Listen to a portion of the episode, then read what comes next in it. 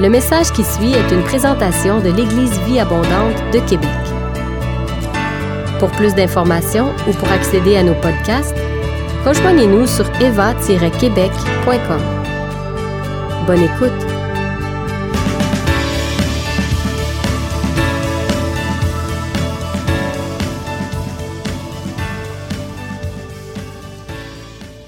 Ce matin, on termine notre série de messages intitulée Héritier d'une alliance. Il y a des gens qui se disent, sûrement qui se disent, ah non, pas déjà. Puis il y en a d'autres qui se disent, ah enfin. Ça fait déjà, c'est mon onzième message et mon dernier message ce matin, par la grâce de Dieu. Quel beau chiffre, effectivement, c'est un chiffre très important pour moi, euh, que le Seigneur me parlait à quelques reprises pour des décisions importantes dans ma vie. Donc, le onzième message, mais je n'ai pas fait par exprès pour que ce soit le onzième message, Marika. Donc, euh, on termine ce matin et dans mon esprit, ce que je voyais, c'est comme si euh, la dernière page d'un livre se tournait, on, fermait euh, un chapitre important de l'Église Vie Abondante.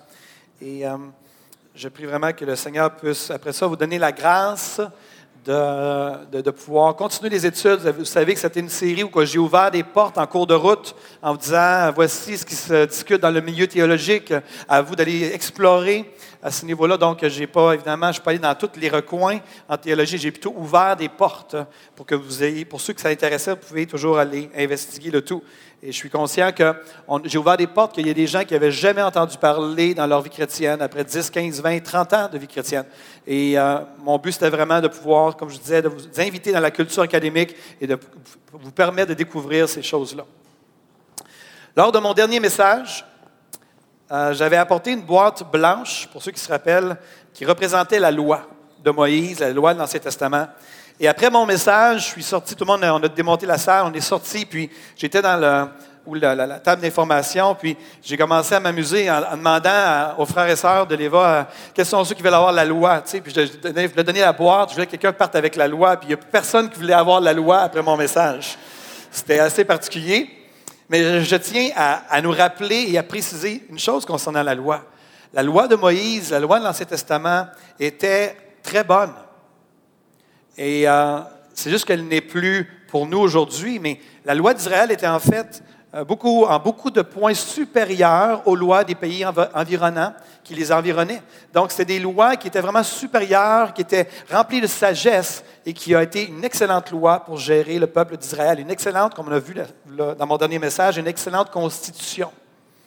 Donc, rappelons-le aussi que Jésus n'est pas venu abolir la loi, mais il est venu l'accomplir, car la loi était bonne, mais sa raison d'être, son mandat, était temporaire. Et ce matin, alors que j'étais en train de réfléchir à cette réalité-là, je me suis posé la question suivante.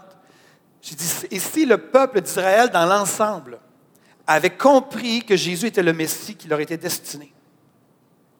Lorsque Jésus est mort sur la croix et qu'il est ressuscité entre les morts, si tout le peuple d'Israël avait reconnu à ce moment-là Jésus comme Messie, qu'est-ce qui se serait passé avec la loi? Alors que Jésus a expiré sur la croix, et qu'il est mort sur la croix, il a rendu l'âme sur la croix, ça nous dit que le voile dans le temple a été déchiré du haut vers le bas. Ce n'était pas un petit voile comme on a dans nos fenêtres. C'était un voile qui était très épais, qui séparait le lieu saint du lieu très saint.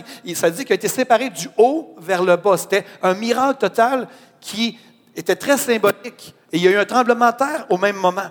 Imaginez-vous si le peuple d'Israël avait réalisé à ce moment-là, Jésus est notre Messie. Il est l'accomplissement de l'alliance davidique, de l'alliance abrahamique. Il est notre Messie. Et à ce moment-là, qu'est-ce qui aurait changé en Israël? Plein de choses auraient changé. On aurait arrêté de faire des sacrifices dans le temple. On aurait arrêté d'avoir tous les rituels pour euh, les différentes cérémonies parce que Jésus était l'aboutissement de la loi. Mais assurément que la loi, les côtés euh, plus légaux et tout ça auraient resté. Mais il y aurait un gros segment de la Constitution qui aurait tombé caduque, si je peux utiliser l'expression, qui n'aurait plus été appliqué. J'ai réfléchi à ça. C'est le genre de réflexion que j'ai le matin, euh, dimanche matin, avant de venir à l'église. Donc, euh, je suis sorti de la salle ici avec ma boîte, avec ma loi, la loi de l'Ancien Testament, puis je voulais la donner aux gens, puis il n'y a personne qui voulait avoir la loi, qui voulait partir avec la loi. Puis, je me suis adonné à, commencer à jaser avec deux frères, avec André Favreau et Isaac. Je vous épargne son nom de famille parce que je ne sais pas comment le prononcer. C'est ça. Qui essaie toujours de le dire, paille. C'est comme ça que je le dis, moi.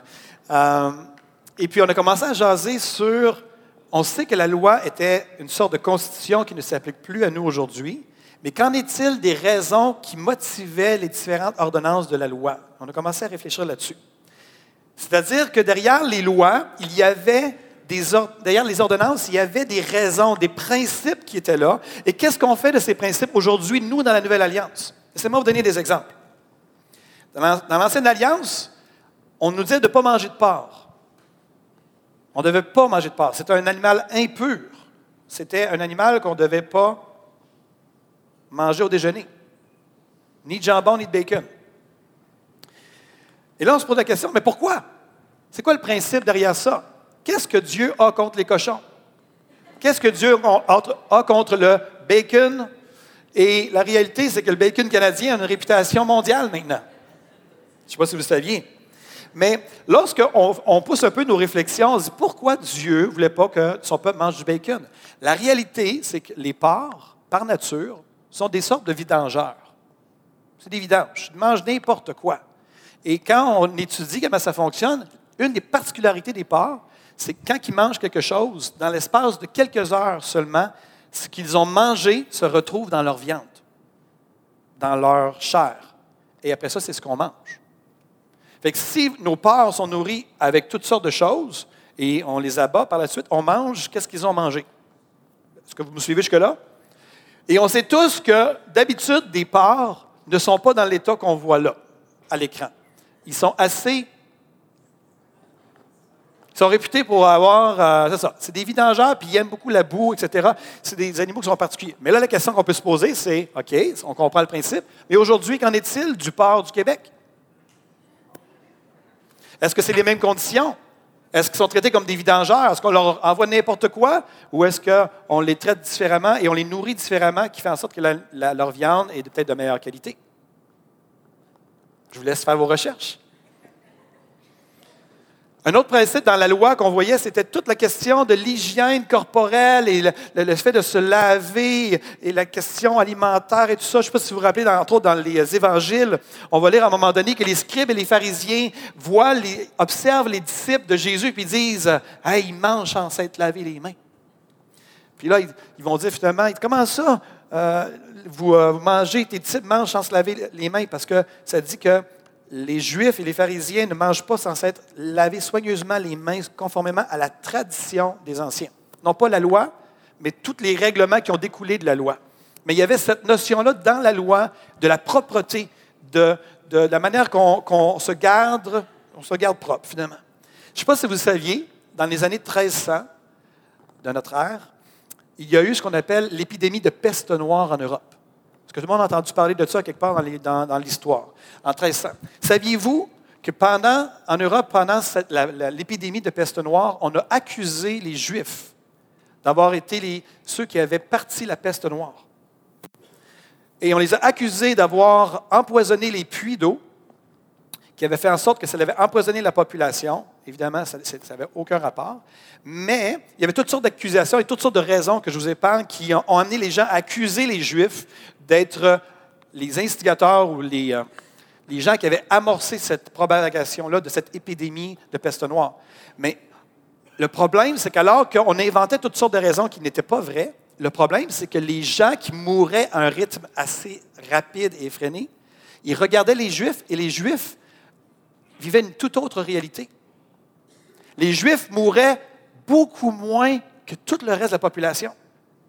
Donc, quand les gens entendaient parler des accusations à l'égard des Juifs, puis qu'ils voyaient que les Juifs ne mouraient pas, qu'est-ce que vous pensez que ça, qui à quelle conclusion?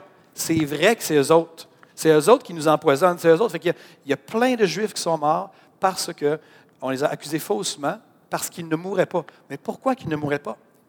C'était des gens qui respectaient la loi de l'Ancien Testament. Ils se lavaient les mains. Il y avait tout un rituel lorsque quelqu'un décédait. Il y avait toute une façon de, se laver régulièrement. Et au Moyen Âge, quand vous regardez des films d'Hollywood, au Moyen Âge, là, les gens n'étaient pas propres. Et c'est pas pour rien que dans les films, ils les mettent comme ça. C'est que les gens se lavaient que très rarement. Et les gens ne se lavaient même pas nécessairement les mains. Ce n'était pas du tout dans les coutumes. Donc, il y avait des principes. Mon point est celui-ci. Il y avait des principes derrière la loi, mais qui sont encore applicables pour nous aujourd'hui. Un des principes dans la loi, une des parties de la loi, c'était de ne pas avoir de relations sexuelles en dehors du mariage. La loi disait aucune relation sexuelle en dehors du mariage. C'est comme si Dieu disait Tu vas avoir des relations sexuelles, fine, voici la condition. Je veux que tu t'engages en contractant une alliance de fidélité et d'exclusivité afin d'offrir un environnement familial stable et sain pour les enfants qui vont en découler. Ça, c'était le principe qui était derrière la loi. Est-ce que Dieu est un casseur de party, comme on dit au Québec? C'est quelqu'un qui, euh, qui veut juste nous empêcher d'avoir du plaisir? Non. Dieu est quelqu'un qui se lève pour protéger les plus faibles et les plus vulnérables de notre société, de leur société, parce que ça, c'est, on parle de la loi de l'Ancien Testament. Dans un contexte où l'homme est celui, la figure dominante et où la contraception n'existe pas et où la femme n'est pas éduquée, si un homme s'amuse à faire des enfants à droite et à gauche et que la femme n'est pas dans un foyer pour qu'on puisse subvenir à ses besoins, la femme se ramassait au banc de la société. Et c'est contre ça que Dieu se levait et disait, dans mon peuple, parmi mon peuple, les femmes et les enfants vont être traités avec honneur et justice. Ça, c'est le principe. Est-ce que c'est un principe qu'on peut ramener en 2019? Oui. Peut-être que les Québécois, on a, on a discuté à comprendre ça.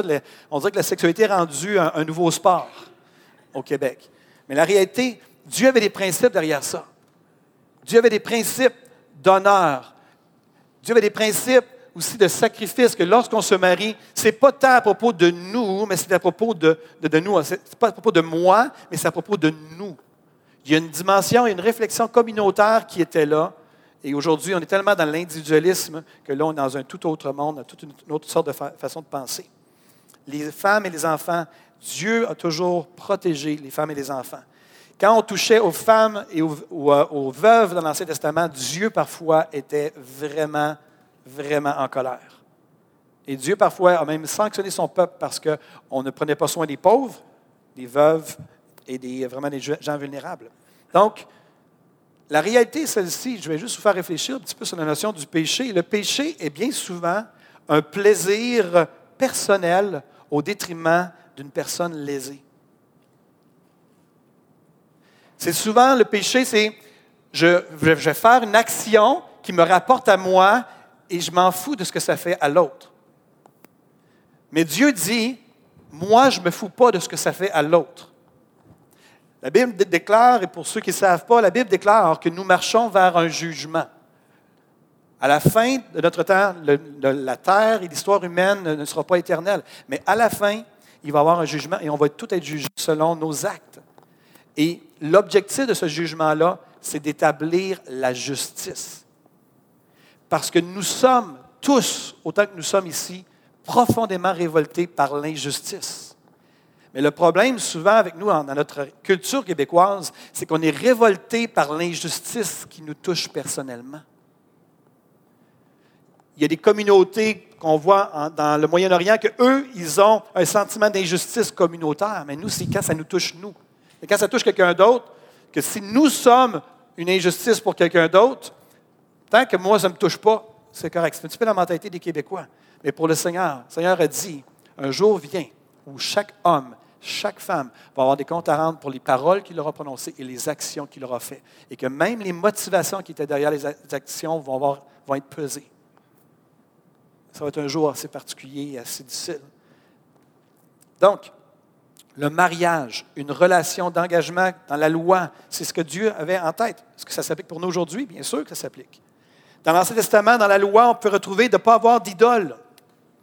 Évidemment, nous, au Québec, je suis allé en Thaïlande il y a quelques mois, j'ai vu ce que c'était des idoles. J'ai vu des gens se prosterner devant les idoles, de prier les idoles à quatre faces, d'avoir des, danseuses qui dansent devant l'idole et des gens qui payent de l'argent. J'ai vu ça, j'ai été témoin, puis j'ai regardé ça pendant 10, 15, 20 minutes et j'en revenais pas. Mais au Québec, on voit plus ça, mais on a d'autres formes d'idolâtrie. Mais Dieu va dire sur la montagne du Sinaï, il va dire Tu n'auras pas d'autre Dieu devant ma face. Tu ne te prosterneras pas devant elle. Tu ne feras pas d'image taillée. Tu ne te prosterneras pas. Pourquoi Dieu ne voulait pas que son peuple ait des idoles? C'est quoi le principe derrière? Le principe, c'était que la Bible nous enseigne qu'ils leur ressembleront ceux qui les fabriquent et tous ceux qui leur font confiance. Le problème, c'est qu'on devient, on devient quelqu'un en fonction de ce qu'on adore. Ce sur quoi on a notre attention, on devient comme cette chose-là. Et si on adore des idoles, c'est que ça dégénère. Et c'est ce qu'on voit partout dans l'Ancien Testament. Aussitôt que le peuple s'en allait vers l'idolâtrie et qu'il il suivait l'idolâtrie, ça virait en débauche sexuelle et ça se rendait jusqu'au... C'était la débauche et des choses qui n'avaient aucun sens, de l'injustice. Il y avait des morts à travers de ça, jusqu'au à l'apothéose qui était d'aller jusqu'au point de sacrifier tes propres enfants à des idoles. Quand on, on a une idole, quand on adore des idoles, ça nous amène à devenir comme elles et à ne plus être synchronisé avec le cœur du Père. C'est pour ça que Dieu ne voulait pas ça. D'ailleurs, on est au Québec et nous, euh, on en est arrivé aussi à ce point-là où on sacrifie des enfants, mais sur un autre hôtel. Dans le temps, c'était l'hôtel de Moloch, mais aujourd'hui, c'est sur l'hôtel de mon épanouissement personnel. Et je ne veux pas être léger à ce sujet-là. Il y a peut-être des femmes ici que vous avez connu ce que l'avortement, et vous étiez dans un autre moment à ce moment-là. Je veux vous dire qu'il y a du pardon à ce niveau-là. Il y a du pardon pour les femmes qui ont passé par ça. Vous aviez peut-être vos raisons à ce moment-là, mais j'espère que vous avez vraiment pris le temps de vous repentir devant le Seigneur de cet acte-là. Et que bien qu'on essaie de nous faire croire et que la pensée progresse, on veut nous faire croire que l'avortement, c'est correct, que ce n'est pas un être humain, que c'est un être humain à partir de tel tel endroit. J'ai entendu pas plus tard que cette semaine que même aux États-Unis, dans certains endroits, on en est rendu au point qu'on se dit que tant qu'un enfant n'est pas en mesure de raisonner mathématiquement, il n'est pas un enfant et on peut s'en débarrasser comme on veut. Donc, on parle là de 5, 6, 7, 8 ans. Là. Il y a toute une raison philosophique derrière ça. Nos valeurs sont en train de. on, était, on avait des valeurs chrétiennes, mais là, c'est en train de changer. Il faut s'adapter à ça. Je ne suis pas en train de dire d'accepter, mais il faut s'adapter à cette réalité-là. Mon point est celui-ci. C'est que Dieu dit de ne pas avoir d'idole. Pourquoi? Parce que Dieu savait qu'on était pour déraper. Vous comprenez un peu l'idée? il y a plein de principes dans la loi de l'Ancien Testament qu'on doit réfléchir sur, OK, la loi du porc ne s'applique plus à moi, mais qu'est-ce qu'il y avait derrière ça? Il y avait la notion de bien manger, de s'assurer qu'on mange la, nourriture de qualité. Une autre loi de l'Ancien Testament qu'on connaît bien, c'est la loi du sabbat. Et on se dit, est-ce qu'on est appelé à respecter comme une loi le sabbat aujourd'hui en 2019? Est-ce que c'est une loi pour vous? Peut-être que oui. Pour moi, ce n'est pas une loi. Pour moi, ce n'est pas quelque chose que je suis appelé à pratiquer pour plaire à Dieu. Le sabbat faisait partie de la constitution et de l'alliance entre Israël et le Dieu d'Israël au mont Sinaï. Dieu va dire, tu n'auras pas d'autre Dieu, puis il va descendre les dix commandements, puis il va dire, et aussi, tu vas respecter le sabbat. Ça va être une particularité entre toi et moi. Tu vas respecter le sabbat. Il y a une journée que tu ne travailleras pas, tu ne feras pas rien, tu vas te reposer. Parce que j'ai créé le monde en sept jours et la, la septième journée, je me suis reposé. Ça va être la même chose pour vous. Vous allez sanctifier cette journée-là et tout ça. Est-ce que c'est quelque chose qui s'applique à nous? Ma conviction, et c'est très clair aussi de ce que l'apôtre Paul enseignait, la réponse c'est non, ça ne s'applique pas à nous. Mais est-ce que le principe s'applique à nous?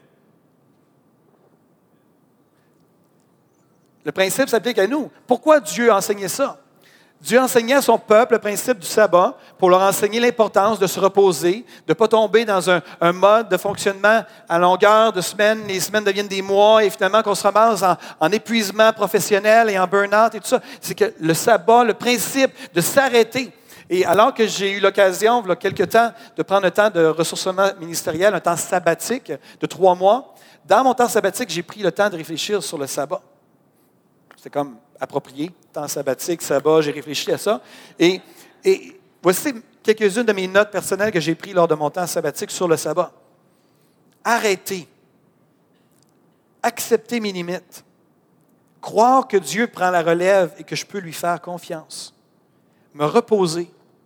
Prendre plaisir à la vie. C'est-à-dire ralentir et prendre plaisir à la nourriture, aux odeurs, au goût, à marcher plus lentement, à être à l'affût des rencontres prévues par Dieu, à contempler et me rappeler que le sabbat terrestre est un rappel du sabbat céleste éternel qui est à venir. Ça, c'est mes notes personnelles du principe derrière ça. On est appelé à se reposer. Alors que notre rythme effréné du Québec et, la société nous, dit, nous pousse, nous pousse, nous pousse, nous pousse, je crois que le principe demeure pour nous de dire c'est il y a des moments pour s'arrêter et c'est très spirituel de s'arrêter. C'est une démonstration de foi de dire Seigneur, je te fais confiance pour le reste. Ça va jusque-là? Good. Le 28 juin 1997, ma vie a basculé totalement. Je me suis marié. J'ai contracté une alliance avec une belle jeune fille à ce moment-là, qui est devenue une extraordinaire belle femme aujourd'hui. J'ai marié mon épouse Christine. J'ai pas osé mettre de photos ce matin parce qu'à chaque fois que les gens regardent mes photos de mariage, tout le monde rit. J'ai dit, je, vais m'épargner que 200 personnes, 250 personnes rient de moi ce matin.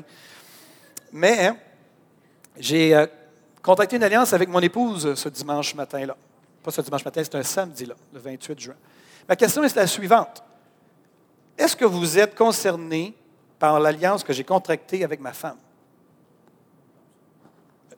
Vous n'êtes pas concerné. Toi, tu es concerné parce que tu étais mon vidéaste. C'est pas pareil.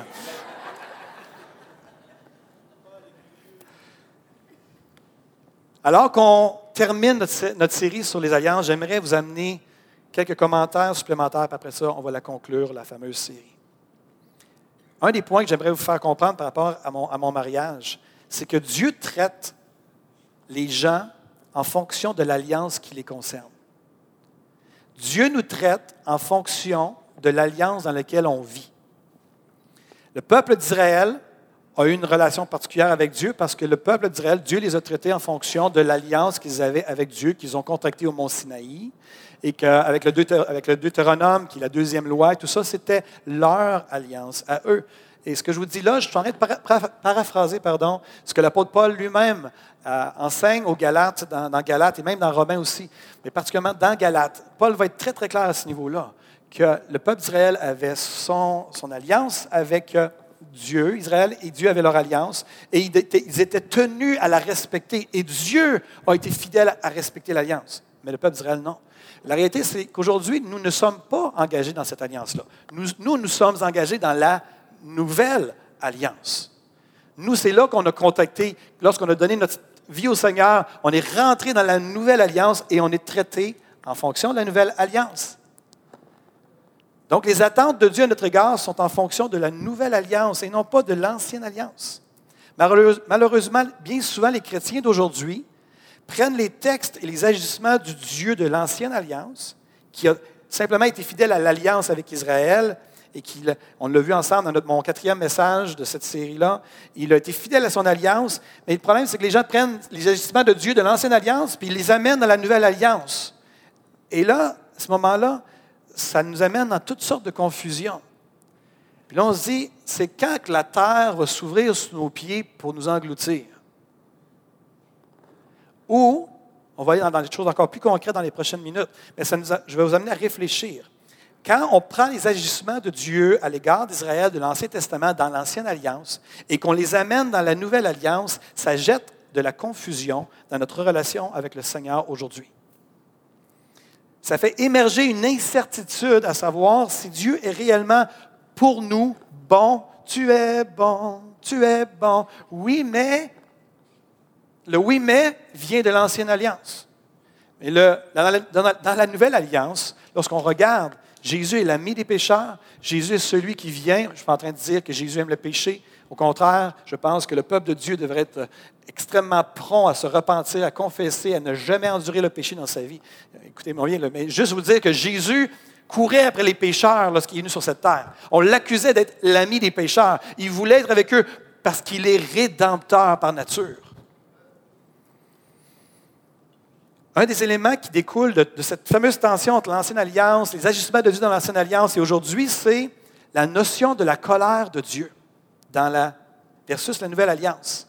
Au tout début de ma série, à la fin d'une de mes prédications, une sœur de la famille, Eva, m'a fait part de son questionnement, à savoir quelle est la part de la colère de Dieu qui s'applique à nous aujourd'hui. Comment on est appelé à voir Dieu? Le Nouveau Testament est très clair sur le fait que Jésus-Christ est l'empreinte de la personne de Dieu, qu'il est la représentation parfaite du Dieu invisible. Donc, ce qui était Jésus, c'est ce qui est Dieu à notre égard. Mais là, il y a des, textes du Nouveau Testament qui parlent de la colère de Dieu. On peut entre autres penser à un, à un livre au complet, qu'on entend beaucoup parler de la colère de Dieu, qui est l'Apocalypse, le livre que vous aimez tous, qui est votre livre préféré, assurément. C'est tellement passionnant. Et là, la sœur me demandait, c'est quoi la part pour nous aujourd'hui? Puis je peux voir dans son regard qu'il y avait une question qui était profonde, qui était importante pour elle. Mais quelle est la part de la colère de Dieu qui reste à venir et qui seront les personnes visées par cette dernière? Ça dépend de l'eschatologie que vous embrassez. C'est-à-dire de comment vous voyez la fin des temps. On a parlé dans mes derniers messages, dans le milieu académique, il y a différentes façons de voir la fin des temps. Laissez-moi vous donner un exemple. Apocalypse 6, versets 16 et 17 dit ceci. Et il disait aux montagnes et aux rochers, tombez sur nous et cachez-nous devant la face de celui qui est assis sur le trône et devant la colère de l'agneau, car le grand jour de sa colère est venu et qui peut subsister? Quels sont ceux qui trouvent que c'est intense? C'est intense. Et là, en fonction de l'eschatologie que vous embrassez, ça va déterminer comment vous allez interpréter ce texte-là. Si vous embrassez une eschatologie futuriste, qui est la plus populaire ici au Québec et en Amérique du Nord particulièrement, c'est ce déchaînement extraordinaire de colère divine est encore à venir. Il va venir, et là, la question est de savoir, est-ce qu'on va vivre ça, on ne vivra pas, et tout, et de qui ça parle exactement? Comme on a vu dans le prétérisme partiel, la notion de la colère de Dieu était essentiellement rattachée à l'ancienne alliance, la loi ou le non-respect de la loi et la destruction de Jérusalem. Donc, pour les théologiens qui embrassent le point de vue prétériste, l'Apocalypse est une description prophétique et symbolique de la destruction de Jérusalem en l'an 70, et c'est une chose qui est dans le passé. Pour les futuristes, quand on lit l'Apocalypse, quand ils lisent l'Apocalypse, ils vont dire non, ça vient dans notre futur et ces choses-là s'en viennent. Et ça va être vraiment un temps très difficile sur la terre. Mais j'aimerais vous faire euh, juste remarquer, regardez ce qui est écrit ici. Il disait aux montagnes et aux rochers, tombez sur nous et cachez-nous devant la face de celui qui est assis sur le trône.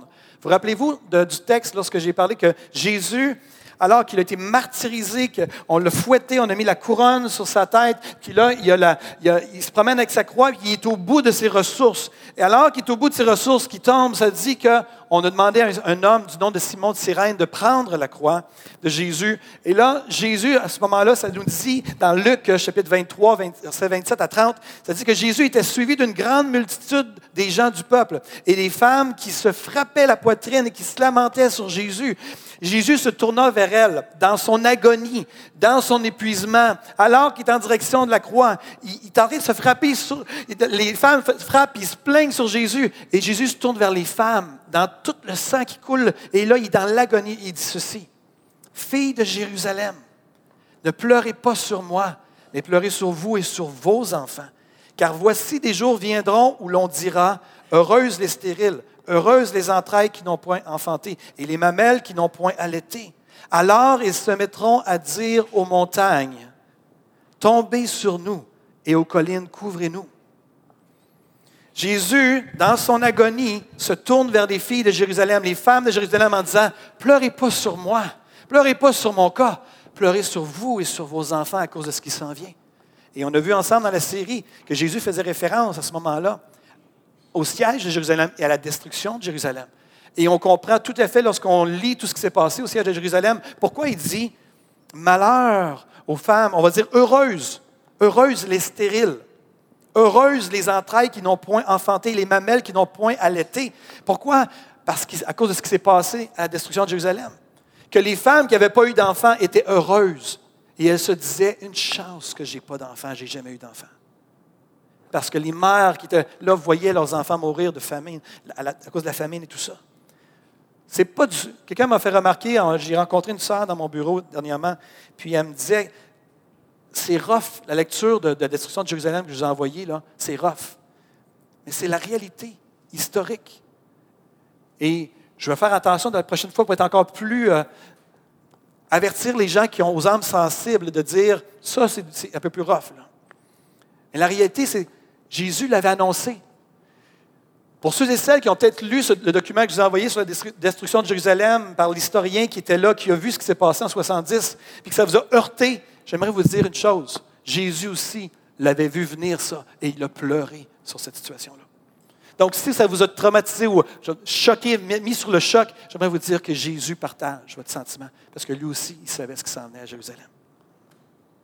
Donc, à vous d'explorer et de forger votre propre conviction. Mais l'apôtre Paul va dire aux Romains, la loi produit la colère. Romains 4, 15. La loi produit la colère. Lorsqu'on regarde dans l'Ancien Testament, on a vu ça dans le quatrième message de la série, Dieu ne nous a pas destinés à la colère, mais dans l'Ancien Testament, lorsque la loi a été donnée, en fait, Israël, le peuple d'Israël était dans le désert, il faisait toutes sortes de choses pas correctes, aucune colère. À partir du moment que la loi a été donnée au mont Sinaï, après ça, ils ont, fait, ils ont commencé à faire les mêmes choses qu'ils faisaient avant, et tout d'un coup, il y a des manifestations de colère de Dieu. C'est rattaché à l'alliance du peuple d'Israël, à l'ancienne alliance. Et la question de savoir, et c'est à vous de déterminer quelle est votre position, à savoir est-ce que la colère de Dieu était rattachée vraiment à l'ancienne alliance ou est-ce qu'elle est toujours à venir et que l'Apocalypse, c'est quelque chose qui est pour notre futur ou est-ce que c'est quelque chose qui appartient maintenant au passé? Mais un des enjeux est de comprendre et de cerner la raison d'être et le fondement de la colère de Dieu dans la Bible et envers qui elle est dirigée. Et comme j'ai dit, vous pouvez vous référer à mon quatrième message de la série pour mieux comprendre tout ça. Mais l'idée de clarifier l'aspect de la colère de Dieu est importante parce que de cette conviction-là découle plein de choses pour nous aujourd'hui. Je vous dis que je serai très pratico-pratique dans mes, dans mes derniers messages. Notre évangélisation, le fait que nous soyons des ambassadeurs du Seigneur, notre théologie que nous embrassons détermine comment on le représente sur cette terre.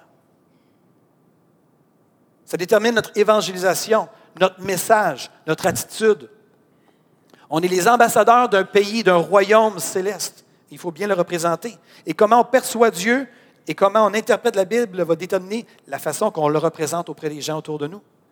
Si vous embrassez une fausse théologie, vous allez représenter Dieu en fonction de votre fausse théologie.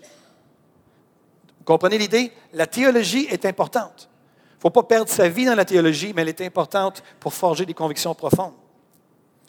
La théologie qu'on embrasse, qu'on adopte, détermine le filtre aussi par lequel on voit Dieu. Notre perspective de Dieu aujourd'hui détermine la façon qu'on comprend et qu'on interprète les événements contemporains. Aujourd'hui, on entend aux nouvelles toutes sortes de mauvaises nouvelles à travers le monde. En fonction de votre théologie, vous allez être assis devant le téléjournal et vous allez interpréter le téléjournal. Il y a un tremblement de terre à tel endroit, c'est le jugement de Dieu sur le péché de cette population-là. Ou il y a un tremblement de terre à cet endroit-là. Seigneur, je bénis mes frères et mes sœurs, je bénis ces gens-là, je prie pour ta grâce sur eux. Vous comprenez? Vous comprenez ce que je suis en train de dire? La théologie détermine comment on interprète les événements. Parce qu'on a tous lu dans Matthieu 24, quand ça parle qu'il va y avoir euh, dans divers lieux des famines et des tremblements de terre. La parole nous enseigne, lorsqu'on fait le survol des Écritures de la Genèse jusque dans le Nouveau Testament, dans la Genèse, il y a eu une famine qui a duré très longtemps. Et vous vous rappelez, Joseph avait eu la révélation, l'interprétation du rêve du Pharaon. Et finalement, ça a été une bénédiction pour toute la terre parce qu'ils ont été sages dans la façon de gérer la révélation. Mais ce n'était pas un jugement de Dieu. C'était simplement, Dieu a averti le Pharaon que ça s'en venait. Et il a envoyé Joseph pour avoir l'interprétation. C'était merveilleux. Mais après ça, il est arrivé des moments dans l'histoire d'Israël où il y a eu d'autres famines. Entre autres, on retrouve dans 2 Samuel 21, le roi David, ça fait trois ans qu'il y a une famine parmi le peuple d'Israël, puis il se met devant le Seigneur, puis il cherche en disant, quelle est la cause de cette famine-là? Et Dieu va dire, c'est en raison de la violation de l'alliance entre Saül et les Gabaonites. Et finalement, David va régler la question et la famine va cesser. La famine sous Élie, le Tchibite, Élie va être là, puis il va avoir une famine encore pendant plusieurs années. Et c'est en raison de l'idolâtrie d'Israël qui était rattachée à la loi. La loi avait dit, si jamais vous ne respectez pas la loi, je vais augmenter les sanctions jusqu'à ce que vous compreniez, puis ça va aller jusqu'au point de la famine, etc. Et là, c'est ce qui s'est passé. On sait que du temps d'Élie, c'était une famine qui était en raison du, un jugement en raison de l'idolâtrie d'Israël. Et là, on se retrouve dans le Nouveau Testament, dans le livre des Actes. Et là, on a un prophète qui descend de Jérusalem et qui arrive à un certain endroit, à Antioche, puis il dit, il va y avoir une famine qui va avoir lieu. Ça dit, il annonça par l'Esprit qu'il y aurait une grande famine sur toute la terre. Elle arriva en, effet sous Claude. Et quelle a été l'interprétation d'Agabus? Absolument rien. Ce n'est pas un jugement, n'est pas quelque chose qui, est en lien avec la loi de l'Ancien Testament ou la loi mosaïque, ce n'est pas en lien avec l'idolâtrie, c'est juste annoncé de la part de l'Esprit, il y a une famine qui s'en vient. Et la réaction de nos frères et de nos sœurs dit, on dit, ah, les types résolurent d'envoyer chacun selon ses moyens un secours aux frères qui habitaient à Judée. Ils le firent parvenir aux anciens par les mains de Barnabas et de Saul dans Acte 11. Donc, aucun jugement. C'est après la loi. Ils interprétaient, c'était une nouvelle façon d'interpréter les événements dans leur temps. Donc l'alliance dans laquelle on vit nous instruit sur la façon d'interpréter les événements qui se passent dans le monde, la façon d'exercer aussi nos dons, les dons spirituels et les dons prophétiques vont être influencés par notre théologie. Et c'est une des raisons pourquoi je vous ai enseigné, je vous ai amené, oui, je vous ai amené dans les euh, sphères théologiques et je vous ai amené dans les sphères historiques. C'est pour que vous compreniez les enjeux. Que l'enjeu, c'est votre façon de voir le monde. C'est la façon de voir l'histoire. C'est la façon d'interpréter les événements qui sont là et d'être des ambassadeurs qui sont synchronisés avec le cœur du Père et qui interprètent bien les événements. Vous comprenez? On peut recevoir une parole prophétique. On a eu un frère, il y a quelques années, qui est venu ici à l'Église euh, Vie Abondante, et puis qui nous a, partagé, en fait, euh, euh, j'ai lu qu'il avait vécu cette situation-là. Le 1er février 2001, le frère partage qu'il s'est réveillé le matin en entendant le Seigneur lui dire Un tremblement de terre va avoir lieu au mois de juin au Pérou, et il détruira beaucoup de bâtiments de maisons. Donc le frère se réveille. Moi, ce n'est pas le genre de message que je reçois quand je me lève le matin. Là. là, il se réveille, le Seigneur lui dit il va y avoir un tremblement de terre au mois de juin 2001 au Pérou. Et ça va détruire beaucoup de bâtiments et de maisons. En fonction de l'eschatologie que tu as, la fonction de la théologie que tu as, ce genre de révélation-là va déterminer comment tu vas l'interpréter et ce que tu vas faire. Il y a des gens dans le corps de Christ qui, lorsqu'ils reçoivent des révélations de ce genre-là, disent, ils font le lien en disant, c'est la condamnation de Dieu pour le péché et tout ça, et ils ont une mentalité de l'ancienne alliance, ils amènent ça dans leur interprétation des paroles prophétiques qu'ils reçoivent de Dieu. Mais ici, le frère était, lorsqu'il a reçu ça dans son lit le, 1er février 2001, il était devant le choix, soit que c'est le jugement de Dieu sur le Pérou en raison de son péché, ou soit c'est un avertissement divin afin que la population se prépare. Est-ce que quelqu'un qui voit une différence entre les deux? Et ces deux interprétations-là existent dans le corps de Christ. Quand il arrive des moments, des tsunamis, des, choses comme ça, on entend toutes sortes de choses qui sont dites par certains leaders dans le corps de Christ. C'est en fonction de la théologie et de l'eschatologie. Finalement, pour ceux qui ne connaissent pas l'histoire, le 1er février, en 2001, il a reçu ça, hein, mais il a reçu aussi un ajout. Le Seigneur a dit, non seulement ça va détruire beaucoup de bâtiments et de maisons, mais l'ennemi sait cela et il désire capitaliser sur cet événement afin de tuer des milliers de personnes. Dit aux églises du Pérou de se préparer en achetant des assurances et en aidant leur peuple afin qu'ils soient prêts à faire face au tremblement de terre. Ça, c'était ce qu'il a reçu le matin en question. Quels sont ceux qui trouvent que ça, c'est ça positif? que notre Dieu est rédempteur. Finalement, l'histoire, très courtement, il a contacté un de ses contacts au Pérou, un pasteur qui connaissait de notre grande église. Les gens du Pérou ont bien accueilli la parole prophétique. Ils ont dit, c'est quand que tu penses ça va arriver? Il a dit, ce que j'ai vu dans mon esprit, c'était entre le 24 et le 29 juin. Et j'espère, c'est vraiment ça que j'ai vu, les dates que j'ai vues dans mon esprit. Ils disent, OK, on va se préparer. Ils sont préparés, ils ont acheté des assurances, ils ont préparé leur maison, ils ont préparé leur église et tout ça. Et le tremblement de terre a secoué le Pérou le 24 juin 2001. Ça a frappé 8,4 sur l'échelle de Richter, mais en raison du fait que ces églises avaient prié, le nombre de morts a été très, très, très bas. Seulement 1700 personnes qui ont été blessées et plusieurs de ces croyants-là ont bénéficié du tremblement de terre. Plusieurs ont été en mesure de rebâtir leur maison, leur entreprise. Ils ont même été en mesure de rebâtir leurs églises qui sont maintenant de magnifiques bâtiments répondant aux normes anti-tremblement de terre. Tout ça en raison des montants d'argent que les assurances leur ont octroyés. Quels sont ceux qui sont d'accord que ça vaut la peine de savoir bien interpréter les événements et qu'est-ce que Dieu nous donne comme révélation?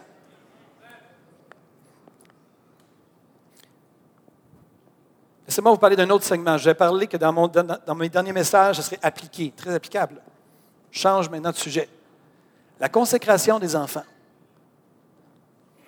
Aviez-vous déjà réalisé que notre pratique de la consécration des enfants venait de l'Ancienne Alliance? Vous êtes très silencieux parfois ce matin. L'exemple de Jésus. Le huitième jour, on lui donna le nom de Jésus, après l'avoir circoncis. Et quand les jours de leur purification furent accomplis selon la loi de Moïse. Joseph et Marie le portèrent à Jérusalem pour le présenter au Seigneur, suivant ce qui est écrit dans la loi. Tout mâle, premier-né, sera consacré au Seigneur. est-ce que vous aviez déjà réalisé que dans la famille juive et dans les Écritures, il n'y avait que le premier-né mâle qui était présenté au Seigneur? Ça veut dire que si j'avais été une famille juive, j'avais été un père de famille juive, j'aurais eu mon aîné qui est Marika, et je n'aurais pas été au temple. J'aurais eu Josué, mon deuxième, et après huit jours, je l'aurais circoncis, et j'aurais amené Josué au temple pour le présenter au Seigneur. Parce qu'il aurait été mon premier né mâle. C'est seulement les premiers nés mâles qui étaient présentés. Et là, vous êtes encore une fois très silencieux ce matin. Qu'est-ce qu'on fait avec ça? Dans la Nouvelle Alliance, on n'est plus tenu d'aller au temple. Il n'y en a plus de temple pour présenter notre premier-né mâle. Est-ce que la Nouvelle Alliance, la Bible nous incite dans le Nouveau Testament à présenter nos enfants devant l'Église?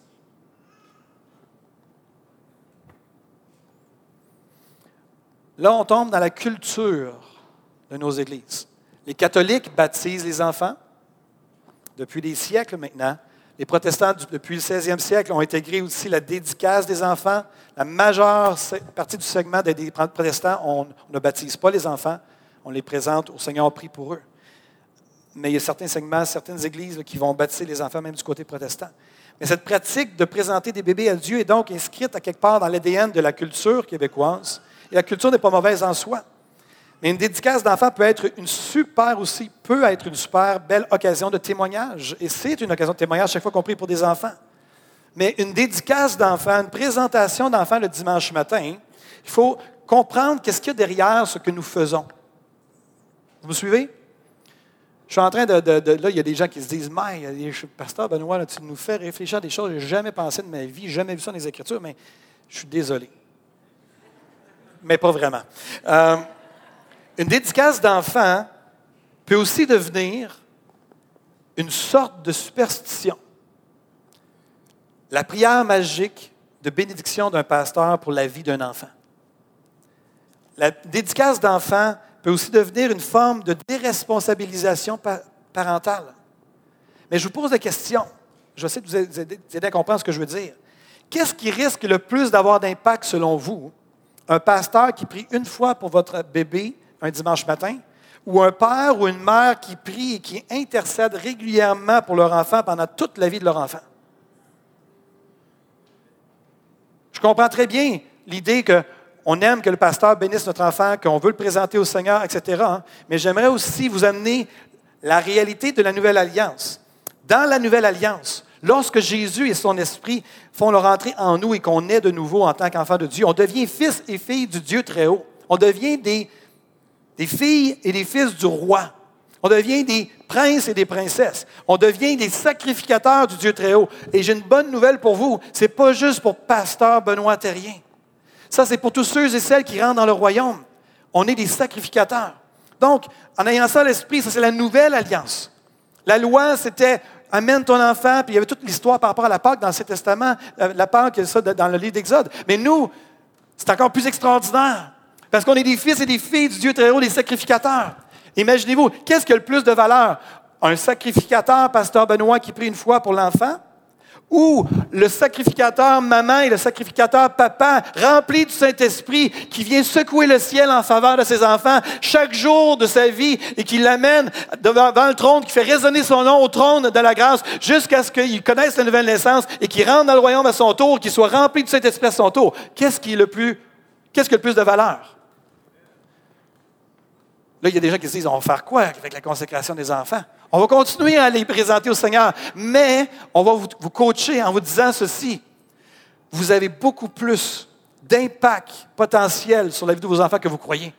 Que si vous vous arrêtez juste en pensant, ah, pasteur Benoît, c'est le pasteur qui prie pour mon enfant, là, ça c'est une prière spéciale. C'est que vous n'avez pas compris ce pourquoi Christ est mort à la croix, c'est pour faire de vous des fils et des filles du roi des rois et des sacrificateurs du Dieu très haut, que vous avez accès au trône de la grâce en faveur de vos enfants et que vous avez un mandat d'intercéder, de prier pour eux et que vous avez beaucoup plus d'influence sur votre enfant au niveau spirituel que je peux en avoir.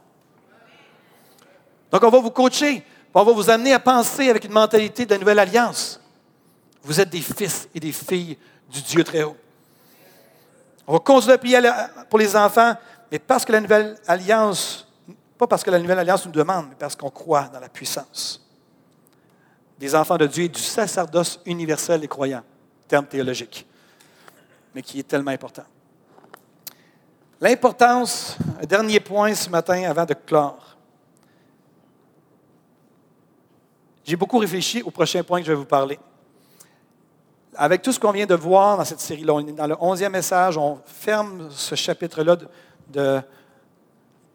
qu'on a vécu ensemble dans les derniers mois. Qu'en est-il de l'importance, quelle est notre relation avec Israël aujourd'hui? Quel devrait être notre lien avec Israël d'aujourd'hui?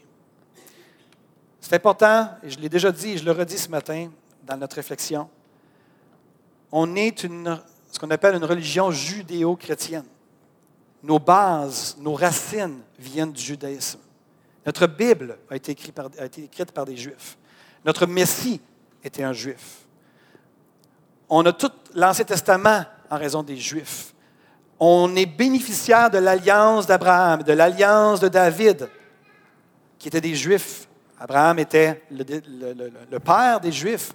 Il n'était pas nécessairement un Juif, c'était un païen à ce moment-là. Mais il était le père. Et on est les bénéficiaires de ce peuple-là, des ancêtres du peuple juif contemporain. Et toute la chrétienté est enracinée. C'est comme si un arbre touffu avec les racines, les racines sont nos racines juives, le tronc représente la nouvelle alliance et les branches, les feuilles et les fruits, c'est le christianisme. Et euh, j'ai beaucoup réfléchi c'est quoi notre lien avec eux aujourd'hui? C'est quoi notre lien avec Israël? Qu'est-ce qu'on est censé faire à leur égard? Et ça aussi, il y a beaucoup de pensées qui circulent. Il y a des églises qui sont très, très pro-pro-Israël, envoient de l'argent, contribuent aussi au retour des Juifs en Israël. Il y a des gens qui, dans leur culture d'église, il y a absolument le seul, temps qu'ils entendent parler d'Israël, c'est quand on lit dans la Bible, mais ils n'ont absolument aucun lien avec Israël. Et ça a été quelque chose que j'ai échangé avec euh, notre frère Normand Bégin, pour ceux qui, le connaissent, puis de pouvoir comprendre ça. Et, voici où j'en suis rendu dans ma, dans ma conviction. J'aime beaucoup ce que l'apôtre Paul va dire dans Romains 9, versets 2 à 5. Il va dire J'éprouve une grande tristesse et j'ai dans le cœur un chagrin continuel, car je voudrais moi-même être anathème et séparé de Christ pour mes frères mes parents selon la chair qui sont israélites. À qui appartiennent l'adoption, la gloire, les alliances, la loi, le culte, les promesses, les patriarches, et de qui est issu, selon la chair, le Christ, qui est au-dessus de toutes choses. Dieu béni éternellement. Amen. Ce que j'ai réalisé, là où j'en suis rendu dans ma réflexion à ce sujet-là, c'est que je crois que nous avons une dette de reconnaissance à l'égard d'Israël. Nous avons une dette de reconnaissance à l'égard du fils premier-né qu'est Israël. Mais la question est de savoir comment on manifeste cette reconnaissance-là. On peut la manifester par le soutien de ministères qui tentent de bénir et d'évangéliser les Juifs. On peut prier pour eux la question, pourquoi vous allez prier pour Israël, ça dépend de votre, façon d'interpréter les Écritures, mais à tout le moins, on peut prier pour le salut des Juifs. Le salut des Juifs. Il y a des Juifs athées aujourd'hui. Il y a des Juifs qui ne sont pas du tout dans leurs racines et dans ce qu'on a, à l'écran présentement. De prier pour que leurs yeux s'ouvrent à l'accomplissement de l'alliance davidique et abrahamique en Jésus. Qu'on puisse en arriver à ce point-là, et je prie que le Seigneur puisse mettre dans nos cœurs une dette de reconnaissance à l'égard d'Israël, pour les ancêtres du peuple d'Israël qui nous ont donné tout ce qu'on a aujourd'hui dans notre vie chrétienne, et qu'on puisse prier pour le salut de cette nation-là. Peu importe où il se trouve, qu'il soit en Israël, qu'il soit dans tous les pays du monde, que, les euh, Juifs transitent par Israël pour se ramasser à New York, qui est une, une des plus grandes places où il y a le plus de Juifs dans le monde, c'est à New York et non pas en Israël. Donc, c'est toutes des choses qui, sont là, mais qu'on prie afin que ces gens-là puissent connaître leur salut qui vient de leurs racines et qui vient vraiment de Jésus lui-même. Et j'aimerais qu'on puisse vraiment le faire dans quelques instants. C'est important de comprendre que pour Israël, l'apôtre Paul va dire quelque chose de particulier sur Israël. Car tous ceux qui descendent d'Israël ne sont pas Israël. Et l'apôtre Paul va expliquer aux Romains ceci. Ce n'est pas parce que tu es un descendant physique d'Israël, d'Abraham, que tu es Israël. que tu fais partie d'Israël. Tu fais partie d'Israël lorsque tu as la foi et que tu t'inscris dans la foi de ton patriarche Abraham. C'est comme ça que tu deviens l'Israël de Dieu, et non pas parce que tu es un descendant génétique d'Israël. C'était le point de, l'apôtre Paul, vous irez lire par, vous-même. Puis il va dire, reconnaissez donc que ce sont ceux qui ont la foi, qui sont fils d'Abraham. Prions pour eux. Est-ce qu'on peut juste prier à ce moment-ci, puis après ça, je vais clore avec en quelques instants, une ou deux minutes après. Saint-Esprit, et Père et Jésus, on est tellement reconnaissants pour tout l'héritage qui nous vient des Juifs. Merci pour le merveilleux salut. Merci pour le merveilleux Saint-Esprit qui habite en nous. Merci pour la Bible qui nous vient des Juifs. Et nous voulons prier, Seigneur, ensemble en tant qu'Église. J'aimerais prier pour deux choses. Premièrement, j'aimerais que tu déposes sur notre famille, sur la famille Eva, un fardeau dans l'intercession pour prier pour le peuple d'Israël, pour les Juifs d'aujourd'hui. J'aimerais que tu puisses déposer vraiment et interpeller nos cœurs, Père. Et deuxièmement, j'aimerais, avec mes frères et mes sœurs, on veut les bénir ce matin. On veut bénir nos frères et nos sœurs, ou bénir en fait nos futurs frères et sœurs qui ne te connaissent pas encore. Là où ils se trouvent, Seigneur, peu importe dans quel pays à travers le monde, mais nous prions que les yeux des Juifs puissent s'ouvrir à la beauté de la nouvelle alliance en Jésus-Christ. Nous prions, Seigneur, qu'il puisse passer des ténèbres à la lumière, de la confusion à la clarté d'esprit. Nous prions, Père, que tu puisses venir et donner ta sagesse, Seigneur, aux autorités d'Israël, nous prions, Père, pour leur leadership, pour les politiciens. Seigneur, en Israël, nous prions que tu puisses leur accorder grâce et faveur et qu'ils puissent aussi, Seigneur, être profondément, Seigneur, euh, tournés vers toi et non pas, Seigneur, être athées ou détournés de toi. Nous prions qu'ils soient vraiment, Seigneur, sur leurs genoux et chercher ta face. Nous prions vraiment pour ta grâce dans leur leadership. Seigneur, on bénit le peuple d'Israël ce matin. À toi soit toute la gloire. Dans le nom de Jésus. Si vous êtes d'accord, vous pouvez dire Amen avec moi. Amen. Pas facile de terminer une euh, série de messages, euh, de 11 messages. J'aimerais vous donner une dernière lecture d'enregistrement en terminant ma série. Lire l'épître du livre aux Hébreux. Le livre d'Hébreux est ceci. Laissez-moi vous faire un résumé. Vous aimez ça, les résumés, semble-t-il? Le livre d'Hébreux a été écrit vers 65 après Jésus-Christ, quelques années avant la destruction de Jérusalem. On ne connaît pas l'auteur. L'enjeu à ce moment-là, c'est qu'il y a des gens qui pensaient retourner de quitter la chrétienté, la nouvelle alliance, pour s'en aller vers l'ancienne alliance. C'est ce qu'ils voulaient faire. Et certains ont été vraiment tentés, certains commençaient aussi à quitter la, chrétienté pour s'en aller vers l'ancienne alliance. Puis c'est pour répondre à cette tentation-là des gens que l'Épître aux Hébreux a été écrite. Et voici la structure du livre. 1 à 7, chapitre 1 à 7, Jésus est meilleur. J'aime ça. J'ai au moins eu un Amen. Hébreu 8 à 10, la nouvelle alliance est meilleure. Hébreu 11 à 13, la foi est notre réponse. Ça, c'est la structure du livre. Le résumé du livre d'Hébreu, c'est la nouvelle alliance est meilleure, l'ancienne alliance est sur le point de disparaître. Restez attachés à la nouvelle alliance qui est éternelle. Et voici la conclusion du livre d'Hébreu et qui va conclure notre série sur les alliances. Le Dieu de paix a ressuscité d'entre les morts notre Seigneur Jésus qui a scellé de son sang l'alliance éternelle. Dieu l'a institué comme souverain berger de ses brebis. Que Dieu vous dispose, que Dieu nous dispose à faire le bien sous toutes ses formes et nous rendre capables d'accomplir sa volonté, qu'il réalise lui-même en nous et par nous et par Jésus-Christ ce qui lui est agréable. À lui soit la gloire au siècle des siècles. Et tout le monde dit Amen. Vous avez aimé ce message, nous vous invitons à vous joindre à nous lors de nos rencontres du dimanche matin.